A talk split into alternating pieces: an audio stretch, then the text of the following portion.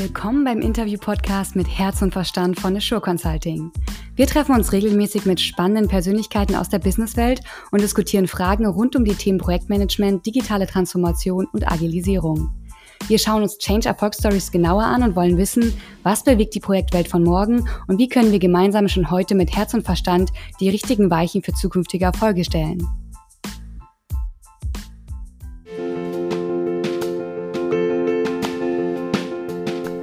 Heute habe ich erneut Erik Marischka zu Gast. Er ist Geschäftsführer der Assure Consulting GmbH.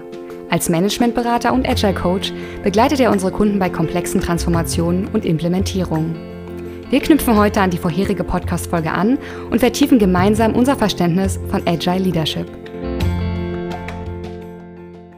Willkommen zurück, lieber Erik. Ja, hallo Marte. Schön, dich wieder zu hören. Ja, lang, lang ist her. In der letzten Folge haben wir ja schon einiges an Durchblick gewonnen im agilen Methodendschungel. Ich weiß jetzt, dass ich mir als Führungskraft die Frage nach dem Wozu agil vorgehen, dem Zielzustand meiner agilen Organisation und der Einbettung ins Gesamtsystem beantworten muss. Daraus kann ich für die Arbeitsorganisation gut ableiten, welche Methoden mir und meinem Team weiterhelfen. Das ist aber erst der Anfang. Als Agile Leader warten noch sehr viel mehr Herausforderungen auf mich. Die erste Frage, die ich mir in diesem Kontext stelle, ist, was ist überhaupt ein Agile Leader? Ja, ich versuche mal an das Bild anzuknüpfen, was du gerade schon gezeichnet hast vom letzten Mal. Wir sind an dem Punkt, dass wir die Marschrichtung mit den Teams und den Stakeholdern und alle drumherum abgestimmt haben und jetzt die Frage ja dann automatisch hoch, hochkommt, wie machen wir jetzt weiter? Und insbesondere, wenn man sich selber als Führungskraft fragt, wie mache ich denn jetzt als sogenannten Agile Leader oder äh, als agile Führungskraft denn weiter? Und da sollte ich zuerst bei mir anfangen, wenn ich was verändern möchte, weil dann bin ich auch gleichzeitig auch Vorbild und kann das auch weitertragen und mein Team mitnehmen. Und ein Startpunkt für diese Begrifflichkeit Agile Leader ist ähm, eigentlich so ganz gut der Begriff dienende Führungskraft, der sich vielleicht hier und da schon etabliert hat und auch ganz gut das beschreibt, wie der Gegenentwurf zu dieser althergebrachten, hierarchisch anweisenden Top-Down-Führungskraft ist. Ich glaube, letzteres haben wir gar nicht mehr so häufig in der aktuellen Arbeitswelt, aber es ist immer noch das Bild von dem sozusagen Vorgesetzten, der anweist, wer genau was zu tun hat. Und es geht auch im Agile Leadership immer noch um das Thema Anführen und von mir aus auch um das Thema Steuern von Personen und von Teams. Der Fokus liegt aber woanders, weil es in der agilen Welt ja darum geht, als Agile Leader oder agile Führungskraft darauf abzuzielen, den Rahmen für agiles Arbeiten zu schaffen und den Rahmen zu setzen, damit agile Werte eben auch leben können. Also sowas wie Selbstorganisation, Zusammenarbeit, Fokus, Lernen, Verbessern, Inspect und Adapt und all dieses äh, agile Mindset quasi auch in die, in die Realität zu bringen. Und der Agile Leader ist, und da auch wieder sozusagen im Vergleich zu dem alten Bild in Anführungsstrichen, was man hat, dann, dann Vorbild und stellt sich eben nicht in, selbst in den Mittelpunkt. Ne? Und das, das ist so ein bisschen der Kern für mich, diese, diese Grundhaltung aus Dienstleistung und Unterstützung, sowohl für den Einzelnen als auch für den Team. Und das zu fördern und zu befähigen, damit das eben quasi in die agile Arbeitswelt geht. Und das ist so für mich der Agile Leader. Mhm. Zu den Eigenschaften von Agile Leadern wurde ja jetzt schon recht viel geschrieben. Also wenn man das mal googelt, da werden ja x tausend Ergebnisse ausgegeben. Das ist ja ein ganzer Blumenstrauß an Skills, der da mit einhergeht. Also häufig habe ich eher das Gefühl, okay, da geht es um so einen Superhelden. Äh, was mich dabei interessiert, was kannst du aus deiner Führungserfahrung und deinen agilen Projekten berichten und beobachten? Welche Kerneigenschaften sind für den Erfolg eines Agile Leaders essentiell und kannst du das für unsere Zuhörer vielleicht mal mit ein bisschen Leben füllen? Ja, ich kann es zumindest mal versuchen. Und es ist ja, wie du schon sagtest, äh, nicht so ganz einfach, ähm, das, das herauszukristallisieren, weil es eben diesen ganzen Katalog gibt. Und den gibt es eigentlich nicht nur für Agile-Leader, sondern auch für die klassischen Führungskräfte. Also dieser Superheldenkatalog ist da auch wieder ein schönes anderes Bild. Und ich will das eigentlich alles gar nicht jetzt aufzählen oder in irgendein Ranking oder in eine Wertung bringen, sondern äh, kann ein bisschen auf die eingehen, die mir wichtig sind oder die ich persönlich wichtig finde und die sich so ein bisschen bei mir herauskristallisiert haben. Zum einen durch meine eigene direkte und indirekte Führungserfahrung, so mit verschiedenen Teams und bei den Kunden in Projekten oder eben auch auf, auf Basis von Beobachtungen von, von unterschiedlichen Führungspersonen und Stilen, die ich so mitbekommen habe und beobachtet habe. Ja, und wenn ich das so auf den Punkt bringe und mal ein bisschen das versuche äh, ja letztlich zusammenzufassen, was es so alles gibt, dann komme ich so auf drei wesentliche Punkte. Und da steht relativ weit oben das Thema Klarheit und Fokus. Das zweite, die Offenheit, die man selber hat, gepaart mit ein bisschen Neugier. Und der dritte Punkt ist Kommunikationsstärke für mich. Soll ich dazu ein bisschen mehr versuchen, das herunterzubrechen? Unbedingt bitte, Erik. Dann fange ich nochmal mit dem Klarheit und Fokus an, weil das ist eine ganz wichtige Eigenschaft, die man auch tatsächlich gut beobachten kann. Und die Eigenschaft heißt erstmal, dass man sich klar darüber ist als agile Führungskraft, wohin denn die Reise geht. Und da tatsächlich eine bildhafte Vorstellung entwickelt, was will ich erreichen? Welche, welche Ziele sind am Horizont? Wohin geht die Reise? Oder um in dem Anfangsbild zu bleiben, was kommt hinter dem Dschungel? Und, und wenn das klar ist und wenn ich das für mich selber weiß als Führungskraft, dann kann ich daraus äh, ähm, einen Fokus ableiten, kann priorisieren, kann die Arbeit priorisieren und kann dann auch da, darauf hinwirken und in diesem Bild auch unterstützen, dass es schnelle Entscheidungen gibt für mich selber oder eben auch dezentrale Entscheidungen gibt, wenn es darum geht, äh, dass das Team selbst organisiert den Weg findet. Das ist Klarheit und Fokus für mich. Der zweite Punkt, Offenheit gepaart mit Neugier, da habe ich zwei Eigenschaften vermischt, das gebe ich gerne zu. Aber da geht es mir vor allen Dingen darum, dass, dass eine agile Führungskraft sehr viel mehr Veränderungsbereitschaft und Selbstreflexion lernen und haben sollte, um auch über die eigene Meinung und über den eigenen Standpunkt und auch über das eigene Bild, von dem wir gerade hatten, ja zu reflektieren und sich auch zu verändern. Weil klar sollte sein, wohin geht's, was ist mein, mein Ziel, aber der Weg dahin, und das, da kommt die, die Offenheit rein. Der Weg dahin, der soll offen bleiben und eben auch die Möglichkeit bieten, dass man sich mal verläuft, dass man das Team unterschiedlich schnell geht, dass man mal abkürzt. Und, und all das muss ich mit einer gewissen äh, Neugier im besten Fall verbinden, weil Neugier führt dann zu einer eigenen positiven Grundeinstellung, dass man sagt, hey, mal interessant, was die anderen für eine Perspektive haben oder für eine Meinung haben oder auch mal neue Erkenntnisse zulassen oder eben auch neue Experimente oder überhaupt mal das Thema mal was auszuprobieren. Und das ist so diese Offenheit und die Neugier in zusammengepackt, mit der ich quasi eine Veränderungsbereitschaft bei mir selber erstmal schaffe. Und der dritte Punkt, das ist das Kommunikationsstärke. Das ist so ein bisschen das, das nötige Bindeglied. Ja, bei all den Eigenschaften, die so ein Leader oder ein HR-Leader haben kann, Kommunikation ist ganz, ganz wichtig und die Kommunikationsstärke auch ganz wichtig, um das alles zusammenzubringen.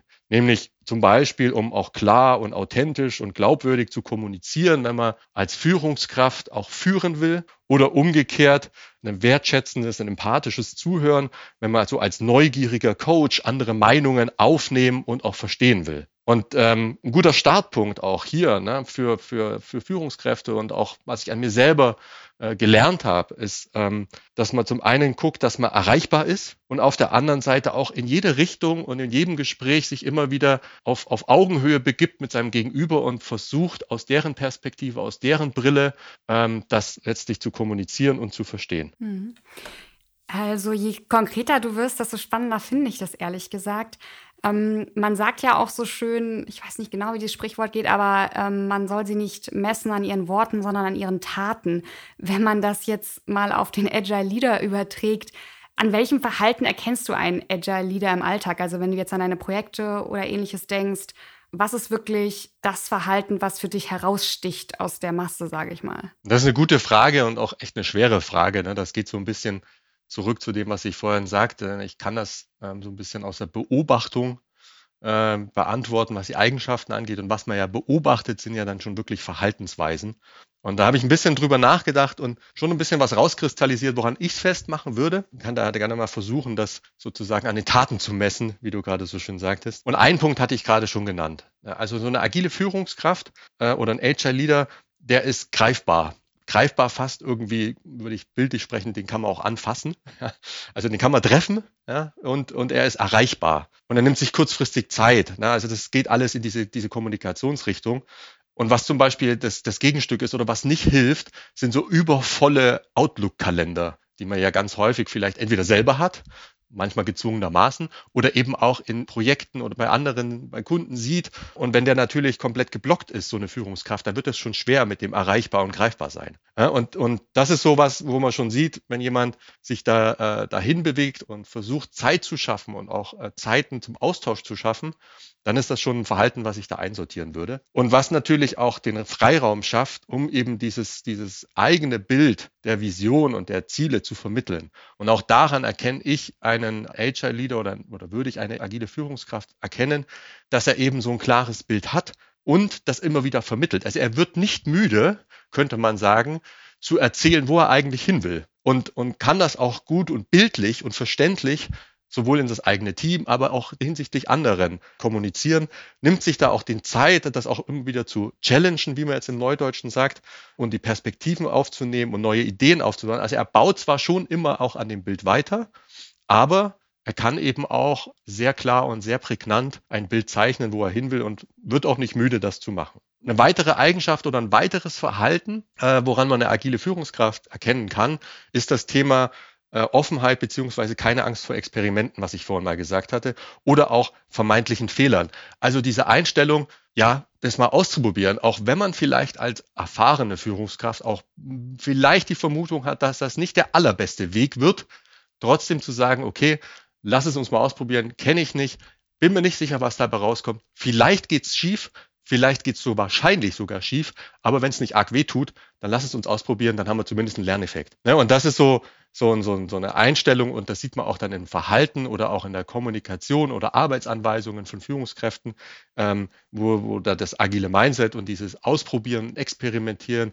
Inspect und Adapt-Gedanke schon stark verinnerlicht wurde und sich sowas dann auch im Verhalten zeigt. Na, und wir hatten das ja am Anfang, so agile Leader, ja, das ist halt, das merkt man so ein bisschen in vielen Themen, ist so Führung so als Dienstleistung und, und Gemeinschaftsaufgabe und als, ja, tatsächlich eher als Leistung für das Team. Ja, so ein HR-Leader kennt seine Pappenheimer, könnte man jetzt sagen, aber kennt die, die Leute um ihn herum, kennt Stärken, Schwächen und kann die auch zum einen berücksichtigen und auf der anderen Seite aber auch Impulse setzen und Weiterentwicklung fördern, Weiterbildung fördern, also auch diese ganze Weiterentwicklung von einzelnen Teams, entweder in ihren Stärken oder in ihren Schwächen. Und darauf einen Fokus zu legen, ist auch sowas, was man, glaube ich, in dem agilen Führungsverhalten immer wieder kennt. Mir ist noch eins wichtig an der, an der Sache Verhalten einer agilen Führungskraft, ähm, den ich hier mal reinspielen wollen würde. Eine agile Führungskraft schafft keine konfliktlose Kuschelatmosphäre. Das hört sich manchmal, finde ich, in diesem HR Leadership und diesem Agilen so an, ja, und wir tun alle gemeinsam und laufen hochmotiviert und selbst organisiert in die eine Richtung. Das ist gut und das ist richtig und das ist auch das Ziel. Umgekehrt muss aber eine agile Führungskraft oder sollte auch, weil es ein klares Bild hat, wohin die Reise geht, eben auch Grenzen setzen und muss auch Grenzen setzen und muss Fokus setzen und Fokus heißt eben auch priorisieren und priorisieren heißt auch Nein sagen. Und das ist so eine Kette, die geht manchmal so ein bisschen äh, verloren ähm, dass es eben auch äh, dazu gehört, zu einer Agile Leadership und zur agilen Führungskraft klare Grenzen zu setzen, einen klaren Weg auch aufzuzeichnen und auch Weiterentwicklung und Weiterbildung und Fordern und Fördern führt immer dazu, dass Komfortzonen aufgebrochen werden, dass sich Menschen verändern müssen, dass sie was Neues ausprobieren müssen.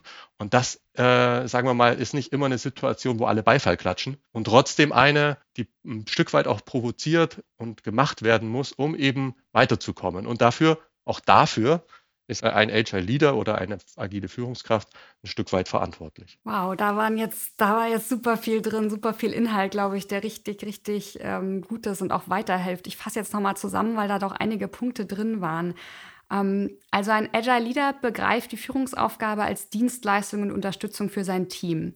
Bevor er aber als Coach und Vorbild für sein Team fungieren kann, muss er erstmal bei sich selber anfangen und agiles Arbeiten vorleben und dadurch ein agiles Mindset auch spürbar machen.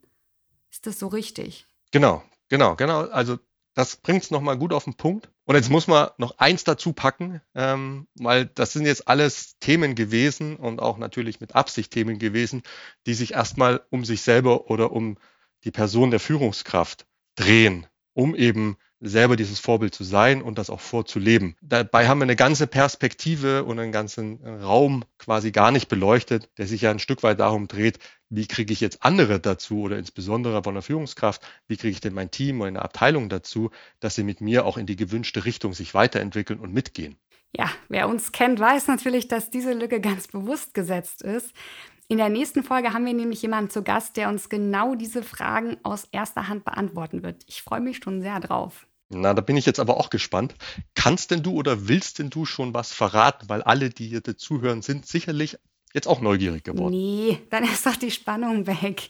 Aber ich kann schon eine Sache vielleicht eine Kleinigkeit verraten und zwar Veränderungsmanagement ist ihr Job. Aber was unsere Zuhörerinnen jetzt ja auch noch nicht wissen, ist, wir haben ja uns vorab eine Abschlussfrage überlegt, eine neue, die ich ab jetzt jedem meiner Interviewgäste am Ende einer Folge stellen werde. So ein bisschen die Idee der Begrenzung und des Fokus. Du bist natürlich keine Ausnahme, auch wenn es deine Idee war. Ja, dann mal los. Ja, du musst dich entscheiden, lieber Erik. Du kannst nur eine der Erkenntnisse aus der heutigen Folge ab morgen in deinem Projekt anwenden. Welche wäre das? Oh, Überraschungsfrage, aber keine Überraschungsantwort, weil ich hatte das jetzt schon ein paar Mal gesagt und ich entscheide mich für das Thema Klarheit ins Ziel bringen und Klarheit ins eigene Verständnis meines Zieles bringen und die Frage zu beantworten und mir ehrlich für sich zu beantworten, weiß ich denn, was am Ende dabei rauskommen soll? Weiß ich, was hinter dem Dschungel, um das Bild nochmal zu nehmen, kommt und wohin wir da marschieren? Und wie sieht denn die Welt am zum Beispiel Projektende aus? Und um sowas ein bisschen klarer zu kriegen, kann man einfach mal versuchen, das aufzuschreiben. Ne? Also tatsächlich einfach mal morgen oder heute noch den Zettel in die Hand zu nehmen oder eine E-Mail aufzumachen und einfach runterzuschreiben, was ist das da in der Zukunft? Es ist völlig unerheblich, ob das ein großer Text ist oder Stichpunktliste, ob es lang oder kurz ist. Einfach mal so Fragen durch den Kopf gehen lassen, äh, aus der Zukunft an mich heute geschrieben. Wie fühlt es sich an? Wie sieht's da aus? Was hat sich verändert? Was sagen andere? Was sagen vielleicht die Nutzer von meinem Projektergebnis? Oder was sagen meine Mitarbeiter nach der agilen Transformation? Was macht es aus und wie beschreibt sich die Zukunft? Und wenn ich das so ein bisschen runtergeschrieben habe und daraus natürlich dann auch ein bisschen vielleicht auch Klarheit für mich selber entwickelt habe, dann kann ich sogar noch einen Schritt weitergehen und kann entweder den Zettel nehmen oder die Mail mitnehmen oder mal ausdrucken und mal ganz mutig jemanden fragen aus meinem Umfeld, jemand, der mir wohlgesonnen ist, kann mein Team sein, kann ein Kollege sein, kann mein Chef sein und dem mal sagen, hier, das ist so mein Bild, wo wir in einem halben Jahr, in einem Jahr, in drei Monaten, wann auch immer stehen und wie das da aussieht. Ist das denn bei dir ähnlich oder siehst du was anderes oder was siehst du da? Und dann kommt man durch diese Übung ganz schnell daran, dass man für sich ein bisschen Klarheit geschaffen hat und auch geübt hat, wie beschreibe ich das? Und man übt gleich noch den Schritt weiter und sagt, okay, und jetzt erzähle ich das mal jemandem und horche mal nur darauf, was der erzählt. Losgelöst von der Frage, ob er ein richtiges Bild hat, ein falsches Bild, ein eigenes Bild, sondern nehme einfach mal nur ein bisschen Input auf und dann wird dieses Bild schon gleich viel bunter oder vielleicht schon ganz griffiger und damit kann ich dann immer weiterarbeiten. Richtig cooler Tipp. Ich habe hier schon parallel den Stift gezückt. Das kann man ja auch sehr gut auf sich selber übertragen, nicht nur aufs Projekt. Richtig spannend. Ähm, wir sind leider schon wieder am Ende äh, unserer Folge angekommen. Ich danke dir für das äh, Gespräch, Erik. Ich glaube, da waren super viele spannende Inhalte drin für unsere Zuhörerinnen und ähm, ich hoffe, dass wir da einen großen Beitrag leisten konnten für ein bisschen mehr Klarheit im agilen Dschungel. ja, danke Marte auch dir für das Gespräch und für den Austausch wieder. Äh, hat wieder Spaß gemacht und äh, von daher wünsche ich dir auch erstmal einen wunderbaren Tag und sag einfach mal ganz frei bis zum nächsten Mal. Wer jetzt neugierig geworden ist, dem sei ein Blick in die Shownotes dieser Folge empfohlen. Dort haben wir die wichtigsten Links zu den heute besprochenen Methoden für Sie verlinkt. Wir sagen danke fürs Zuhören und bis zum nächsten Mal im Podcast mit Herz und Verstand.